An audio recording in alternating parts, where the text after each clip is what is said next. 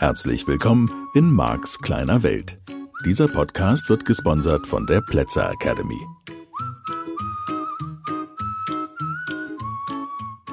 Hallo und herzlich willkommen zu einer neuen Folge von Marks kleine Welt. Ha, schön, dass du auch diese Woche wieder dabei bist. Vielleicht geht's dir wie mir, dass du so viel über Regeln, Regelsysteme und die Arbeitsweise des Gehirns nachdenkst in diesen Tagen. Mich fasziniert dieses Thema und es beschäftigt mich auch. Und ich freue mich, dass wir heute vielleicht schon wieder darüber reden können. Ja. Du merkst vielleicht schon, dass dieses ganze Leben, die dauerhafte Reaktion oder die Reaktion deines Gehirns immer wieder dadurch bestimmt wird, dass eben diese Regeln gebildet sind. Und ich möchte in der heutigen Folge nochmal den halben Schritt zurückgehen und ähm, mal genauer dahin gucken, wie jetzt diese Regeln gebildet werden. Und da sind wir wieder mitten im Modell von NLP, Metamodell der Sprache, Tilgung, Verzerrung, Generalisierung.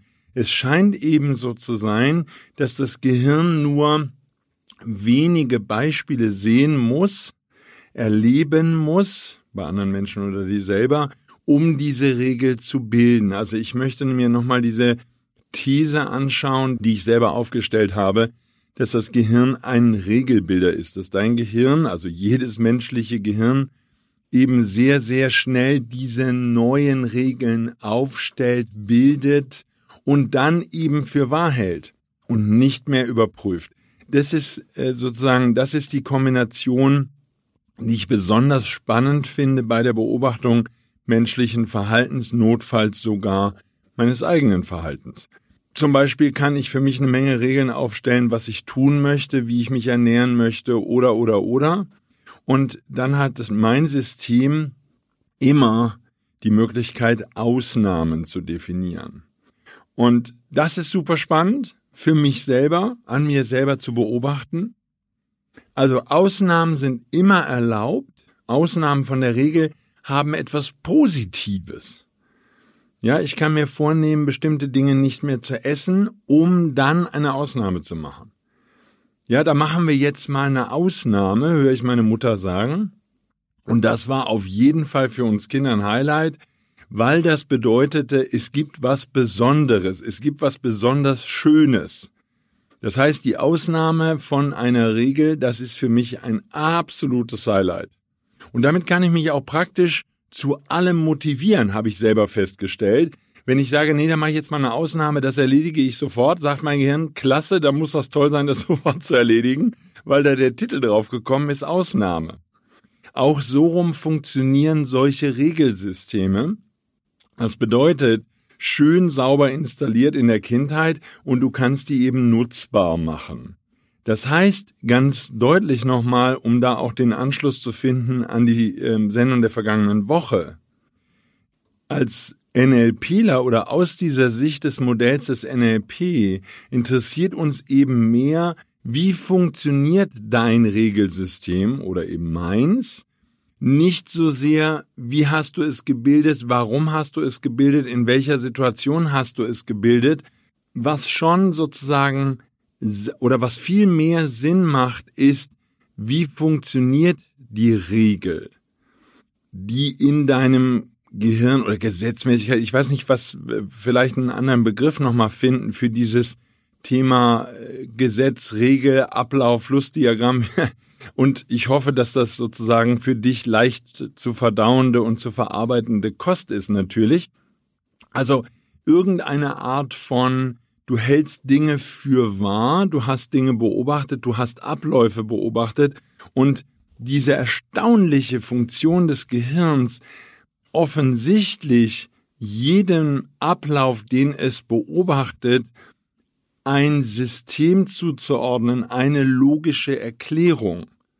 Und wir würden im NLP eben als anderen Begriff an der Stelle auch Strategie sagen. Ja, Strategien im Modell von NLP sind die komplexe Abfolge der Aktivierung von Repräsentationssystemen. Der Satz hilft dir jetzt auch nicht, wenn du noch nicht im Seminar gewesen bist. Nur, was bedeutet dann letztlich Strategie? Strategie bedeutet eine neue, eine alte Regelbildung oder eine neue Regelbildung. Es gibt eine Methode, wie du Dinge erledigst. Also Beispiele, die ich im Seminar habe, wäre zum Beispiel eine Rechtschreibstrategie, eine Motivationsstrategie, eine Lernstrategie, eine Lesestrategie. eine Erinnerungsstrategie, eine Motivationsstrategie und so weiter und so fort. So, wenn wir jetzt Motivationsstrategie als Beispiel nehmen, Metaprogramme nennen wir die im Modell von NLP. Da habe ich ein eigenes Seminar zu. Das heißt, drei Tage lang geht es immer nur darum, wie motivierst du dich in verschiedenen Situationen. Und das ist super spannend zu unserem Thema Regelbildung.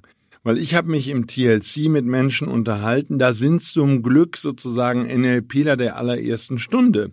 Und diese Metaprogramme waren das Steckenpferd der ersten Frau von Richard Bandler, Leslie Cameron Bandler. Die hat sich ganz intensiv vor über 40, wahrscheinlich bald 50 Jahre ist es her, intensivst um diese Motivationsstrategien gekümmert und ich kenne Menschen, die in diesen ersten Sessions dabei waren, die sozusagen in der Küche mit ihr gesessen haben und gesagt haben, okay, was, was machen wir da jetzt? Und was die sich wirklich wörtlich angeschaut haben, wir nennen das Elizitieren im Modell von NLP. Ich werfe hier heute mit Begriffen um mich, ist der helle Wahnsinn. Brauchst du nicht, aber wenn du angeben willst bei deinen Freunden, dass du diesen Podcast hörst, dann kannst du solche Wörter auswendig lernen.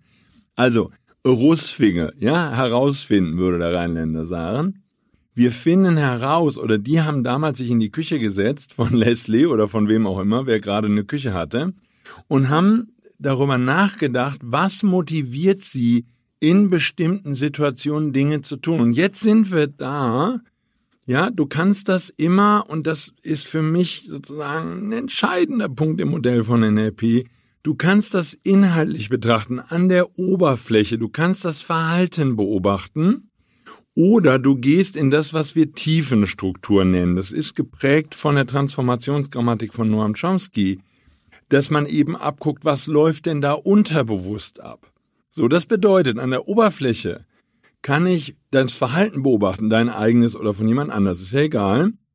Und du kannst das Verhalten beobachten und kannst sagen, aha, das ist das Verhalten, das ist das Verhalten, das ist das Verhalten, das ist das Verhalten, das ist das Verhalten. Du könntest das Verhalten sogar sehr konkret beschreiben. Und im Modell des NLP ist es extrem wichtig, diese Form der Beobachtung.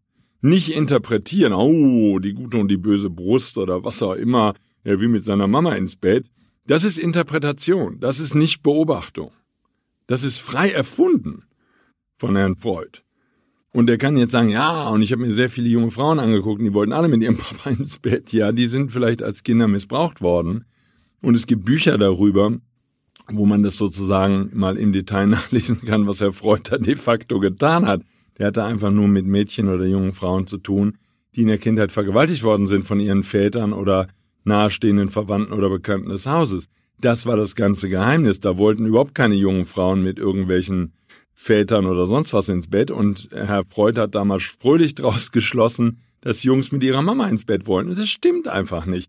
Das wäre Oberflächenstruktur. Das ist genau das, was ich meine. Er beobachtet etwas. Er beobachtet, dass diese jungen Frauen davon erzählen, dass sie von ihrem Vater vergewaltigt worden sind. Die nennen das nicht Vergewaltigung.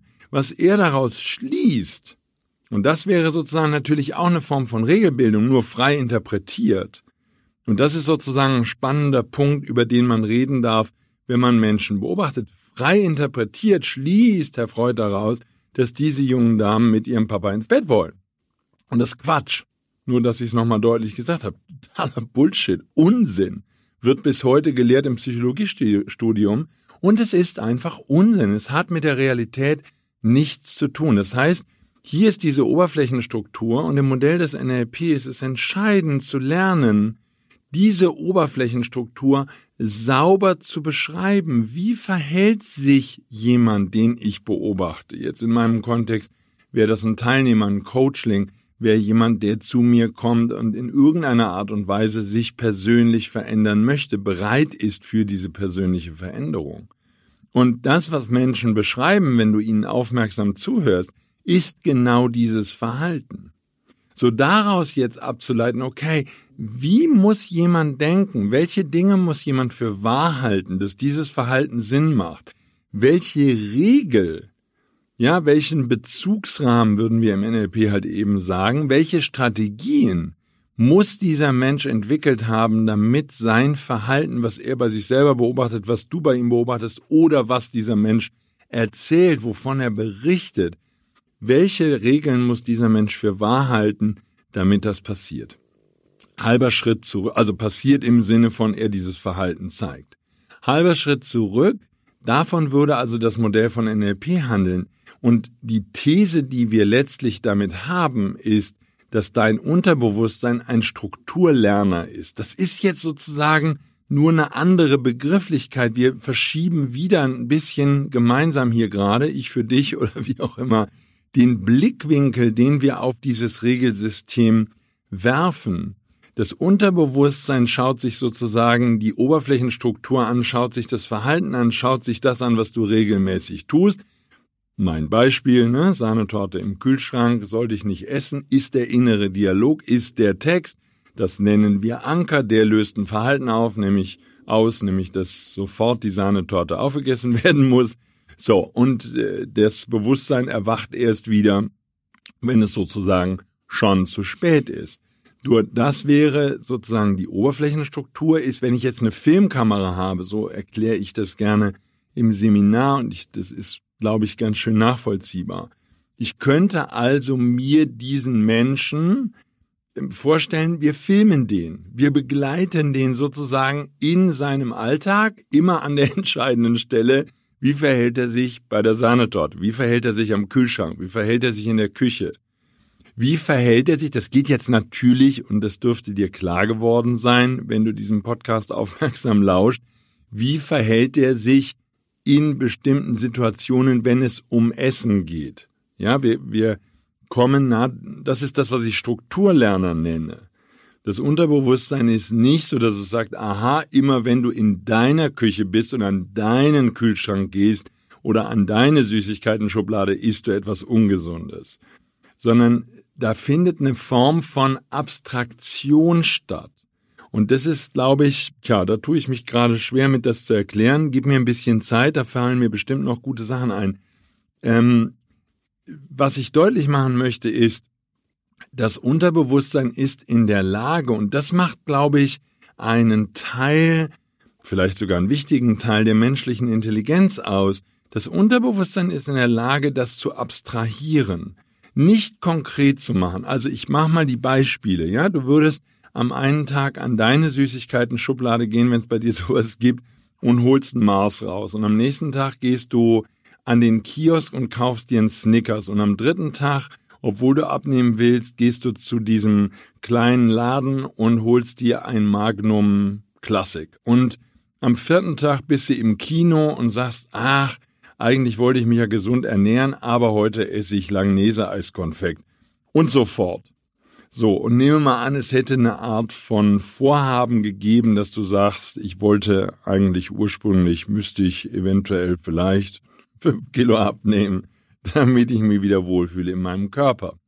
Und jetzt würde sozusagen an der Oberflächenstruktur wenn du also nur dieses Video dir vorstellst, wo wir diesen Menschen filmen in diesen fünf verschiedenen Situationen, da wäre eine Regelbildung schwierig. Weil äh, sozusagen, wenn du nicht abstrahierst, wenn du nicht daraus sozusagen das übergeordnete Prinzip, oh ja, vielleicht ist das ein ganz gutes Wording, wenn du nicht das übergeordnete Prinzip finden würdest, dann würden sozusagen sehr dämliche Regeln gebildet. Und es wäre sozusagen die Computertechnologie, die wir im Wesentlichen heute nutzen. Ich habe da immer als Beispiel für mein Diktat, äh, Diktiersystem am, am Computer. Ich nutze Dragon Dictate. Das ist wirklich ganz gut geworden. Nur es ist ein bisschen doof. Es hat mit Intelligenz nichts zu tun. Es ist ein dressierter Affe. Äh, das kann man mit Menschen auch machen. Und viele Systeme, so wie wir heute lehren und lernen, in den Schulen zum Beispiel oder auch im Sport, ähm, da machen wir dressierte Affen. Wir erklären nicht die Struktur, wie etwas funktioniert, und wir lehren nicht die unterbewusste Struktur.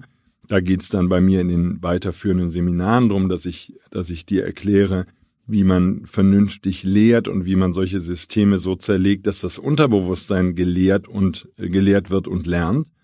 Ähm, nur mein Dragon Dictate, um darauf zurückzukommen, das ist einfach eine Software, die lernt einen bestimmten Laut, ja, oder ein paar Laute, um's aufzunehmen mit dem Mikrofon und dieser Schwingung, diesem, diesem Sound ein Wort zuzuordnen.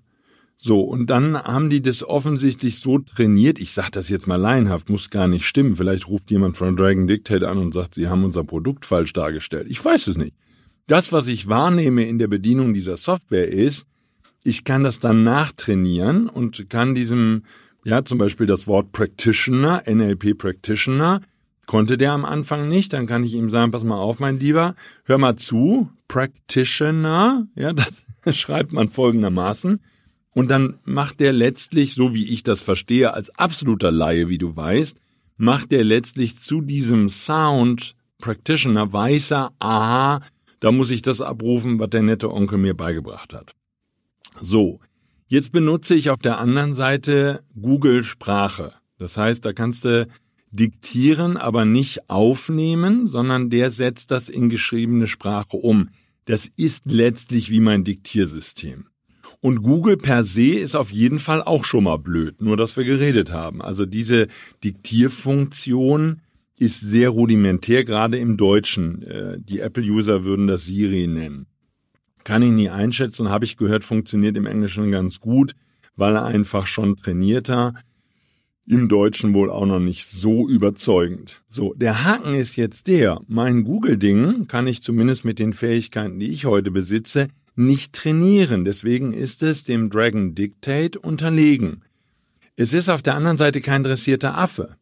Weil das, was es tut, ist, es gibt sozusagen diese Soundwellen, die ich da hinterlasse, offensichtlich, und ich beschreibe das nur als Laie und es muss nicht stimmen, in die Cloud spielt es sozusagen auf die Großrechner hoch und dann bildet sich mit künstlicher Intelligenz gefiltert, getan, das, was dann hinterher bei mir erscheint. Und das Faszinierende ist, dass dieses Programm jetzt seit mindestens einem Jahr nicht in der Lage ist, zu, zu erkennen, dass mein Vorname mit C geschrieben wird. Und jede dritte WhatsApp, die ich diktiere, weil es halt einfach viel angenehmer ist und viel schneller geht, da schreibt er mich wieder, wenn ich schreibe, alles Liebe dein Mark oder vielen Dank und liebe Grüße oder so, dein Mark, schreibt er mich mit K. Oder schreibt das dein Klein oder schreibt das dein Groß. Das ist natürlich bei Dragon Dictate, dressierter Affe, viel angenehmer, wenn ich dem einmal beibringe, pass auf, wenn ich dein, dir und so weiter, ihr und so, wenn ich das schreibe, hätte ich gern, dass du es groß schreibst. Ja, ich weiß, neue Rechtschreibung muss man nicht mehr. Ich finde es, ich finde es respektvoll. Ich schreibe dir, dein und so alles weiter groß. Das bringe ich dem einmal bei und sage, diese Zahlen oder diese Wörter oder was auch immer, um was es geht, schreib bitte immer groß. Und dann sagt mein kleiner dressierter Affe, gut, ich schreibe das immer groß. Dann stehen auch da ein paar Fehler. Alles gut. Ich glaube, dass das vielleicht ein ganz schöner Vergleich ist für das, worüber wir jetzt reden. Du könntest also hergehen und könntest diese fünf verschiedenen Situationen filmen und könntest natürlich für jede dieser Situationen eine Regel bilden. Also will heißen, wenn ich zu Hause an die Süßigkeiten-Schublade gehe, dann nehme ich etwas heraus. Ich beschreibe das jetzt mal was in einer schwarzen Verpackung ist und wo mit roter Schrift M-A-R-S draufgeschrieben ist.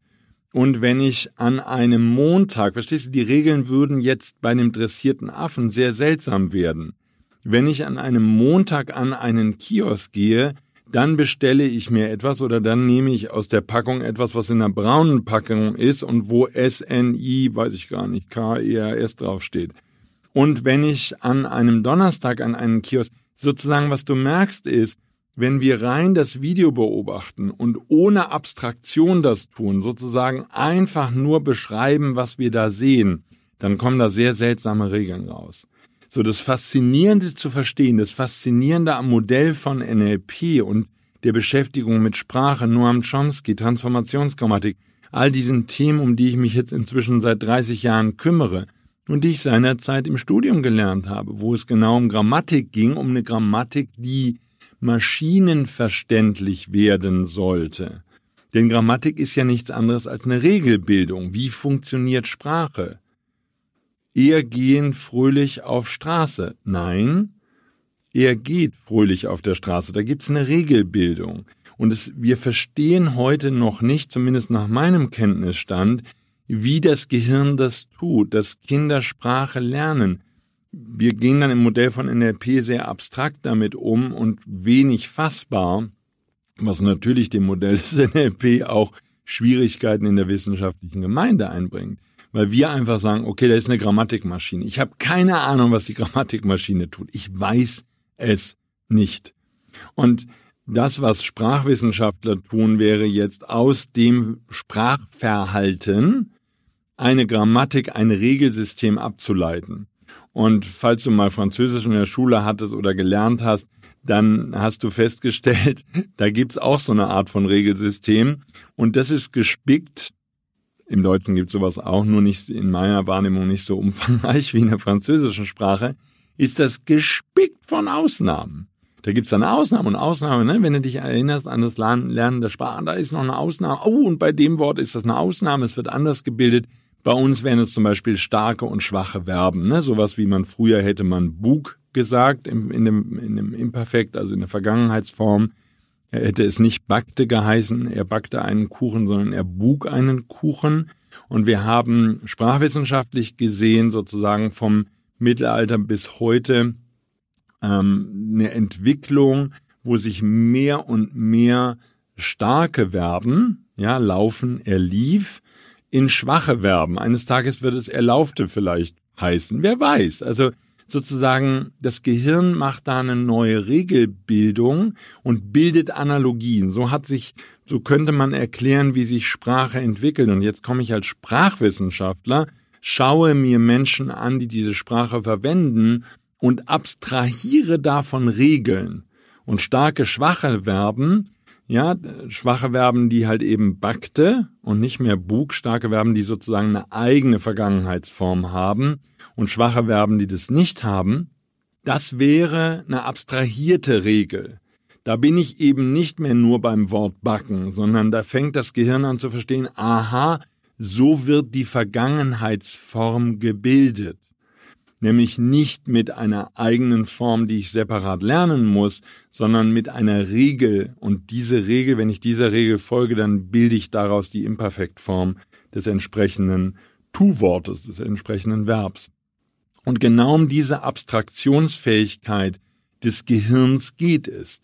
Und äh, das ist ein bisschen die Schwierigkeit, die Schule hat. Denn Schule ist schon klar, oder ich hoffe, dass, dass es den Lehrern klar ist, dass unser Gehirn braucht abstrahierte Regeln. Das heißt, das Unterbewusstsein braucht ein vollkommen anderes Lehr- und Lernsystem als der bewusste Verstand. Und das, wie wir heute zum Beispiel Sport ist immer ein Beispiel, was ich gerne nehme, wie wir heute Sport lehren, wie wir Golf spielen, Tennis spielen und sowas, wie wir das lehren, wie wir auch Grammatik in der Schule lernen ähm, und lehren, wie wir den Kindern die englische oder französische oder lateinische oder welche auch immer Grammatik beibringen, das machen wir rein aufgrund der Oberflächenstruktur und aufgrund von abstrahierten Regeln. Nur das Gehirn, das Unterbewusstsein lernt nicht aufgrund abstrahierter Regeln. Das Unterbewusstsein braucht sozusagen inhaltlich dargestellt die abstrahierte Regel. Was bedeutet das? Wenn wir uns jetzt zurückgehen, diese fünf Situationen angucken, unsere Videos, dann bedeutet es einfach nur, oder die Regel, die das Gehirn bilden könnte. Und ich kann dir nicht sagen, ob das die Regel ist, weil, ja, dann machen wir in Ruhe. Die Regel, die gebildet werden könnte, ich mache die jetzt mal grob, wäre, wann immer du dir vornimmst abzunehmen und eine Süßigkeit in greifbare Nähe kommt, darfst du dir die Süßigkeit nehmen, kaufen, was auch immer, und dann frisst du die auch sofort auf.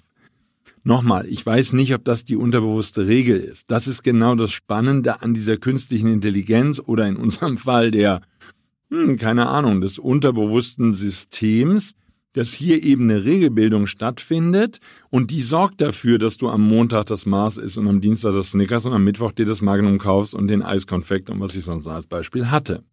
So, das bedeutet, dein Unterbewusstsein hätte dich an diesen fünf Tagen beobachtet und in der zweiten Woche würde der Prozess schon automatisiert laufen. Du würdest dir wieder vornehmen, keine Süßigkeiten zu essen. Die Kollegin kommt vorbei und sagt, hör mal, möchtest du ein Stückchen Schokolade? Und weil das Gehirn die Ausnahme so liebt und weil dein Gehirn dahin trainiert ist, obwohl du es dir vorgenommen hast, trotzdem Süßigkeiten zu essen, wäre deine spontane da musst du gar nicht überlegen. Antwort ja. Oder du würdest sagen, hm, ich hatte mir eigentlich vorgenommen abzunehmen. Na ja gut, aber ein Stückchen Schokolade. So, das heißt, das wäre das, was ich sage. Im Modell des NLP würden wir dieses Verhalten beobachten und könnten daraus einen Rückschluss haben, was das Regelsystem in deinem Innern ist. Und jetzt kann man sich die Tiefenstruktur anschauen und man kann sich anschauen, was du regelmäßig tust, wenn du in solche Situationen kommst. Wir nennen das Anker, auslösende Anker und, und, und. Und jetzt können wir sozusagen deine Reaktion auf das, was im Außen passiert, ne? Kollegin kommt mit Schokolade vorbei, du bist am Kiosk und könntest dir einen Snickers kaufen, bist an der Tanke und könntest dir das kaufen, babababam. Wir können diese Regel umbiegen und das ist das coole Modell des NLP. Weil wir, wenn wir die Regel umbiegen, versteht ihr, ich könnte jetzt, ich sage jetzt mal als NLPler, ich könnte dir natürlich einen Ekelanker auf das Mars machen. Dann würdest du kein Mars mehr essen, sondern montags, wenn du an eine Süßigkeiten-Schublade gehst, würdest du, keine Ahnung, ist ja jetzt egal, Gummibärchen fressen, eine Tüte. So, das wäre sozusagen, jetzt wäre was unglaublich Schönes passiert, das ist möglich, ja, das kann man mit den Methoden aus dem Modell des NLP machen. Nur, jetzt ist nicht viel geholfen, weil das Einzige, was du tust, ist, du isst kein Mars mehr. Und wenn du jetzt nur Mars bisher gegessen hast, könnte das schon total cool sein. Das Modell des NLP und das, was die Gründer da erschaffen haben, was eine großartige Leistung ist, Sie sind so weit eingetaucht in dieses Regelsystem und sie haben sich so drum bemüht zu verstehen, wie das Gehirn die Informationen verarbeitet, dass sie Übungen entwickelt haben, konkrete Methoden entwickelt haben, mit denen wir dein Unterbewusstsein dahin bringen können, dass es die komplette Regel verändert und an der Stelle, wo du bisher Süßigkeiten gefressen hättest, würdest du etwas Gesundes zu dir nehmen oder ein Glas Wasser trinken oder oder oder. Ja, das wollte ich sozusagen zu der Regelbildung nochmal sagen in der heutigen Folge von diesem Podcast. Ich hoffe, dass du so viel Spaß daran hast wie ich, weil ich finde es einfach cool, sich mit diesen Dingen mal aus diesen verschiedenen Blickwinkeln zu beschäftigen.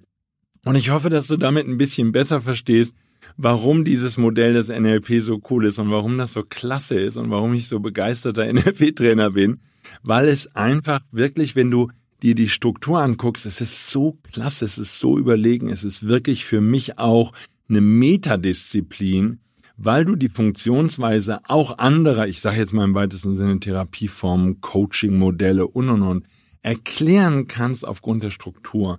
Und du kannst vorhersagen, wenn du das Regelsystem eines Menschen kennst, kannst du vorhersagen, wie dieser Mensch sich in einer bestimmten Situation höchstwahrscheinlich verhalten wird. Und damit kannst du natürlich auch schon wieder eine Menge erreichen in deinem Leben und am Ende entwickelst du auch ein großes Herz für andere Menschen. Das muss nicht an jedem einzelnen Tag so sein. Nur du verstehst, dass all diese Menschen, die du da draußen beobachtest, letztlich nur unterbewusste Programme ausagieren.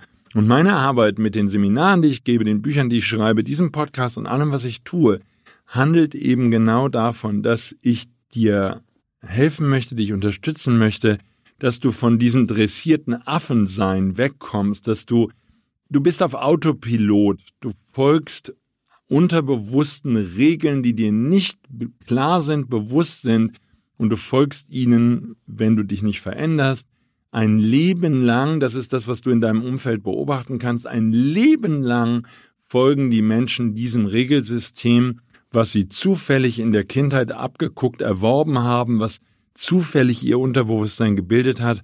Und da schafft eben das Modell des NLP die Möglichkeit, nicht nur der Weiterentwicklung, sondern es schafft mit sehr eleganten Übungen und sehr eleganten Methoden deine persönliche Veränderung, sodass du von dem Autopiloten wegkommst. Ah, so, das war wieder eine neue Folge von Max Kleine Welt. Ich danke dir fürs Zuhören. Ich wäre sehr, sehr dankbar auch, wenn du diesen Podcast weiterempfiehlst, damit wir noch mehr Hörer bekommen. Ich bin mega dankbar für die vielen, vielen positiven Bewertungen auf den verschiedenen Social-Media-Plattformen, die Weiterempfehlung, das Teilen der Beiträge. Danke, danke, danke. Super, super lieb von dir. Dankeschön. Hab eine schöne Woche. Wir hören uns nächste Woche wieder. Eine gute Zeit. Bis dahin. Tschüss. Das war der Podcast Marks kleine Welt. Alle Rechte an diesem Podcast liegen ausschließlich bei Mark A. Plätzer. Bücher und Hörbücher von Mark sind erhältlich unter www.nlp-shop.de. Die Seminare mit Marc findest du unter www.plätzeracademy.de.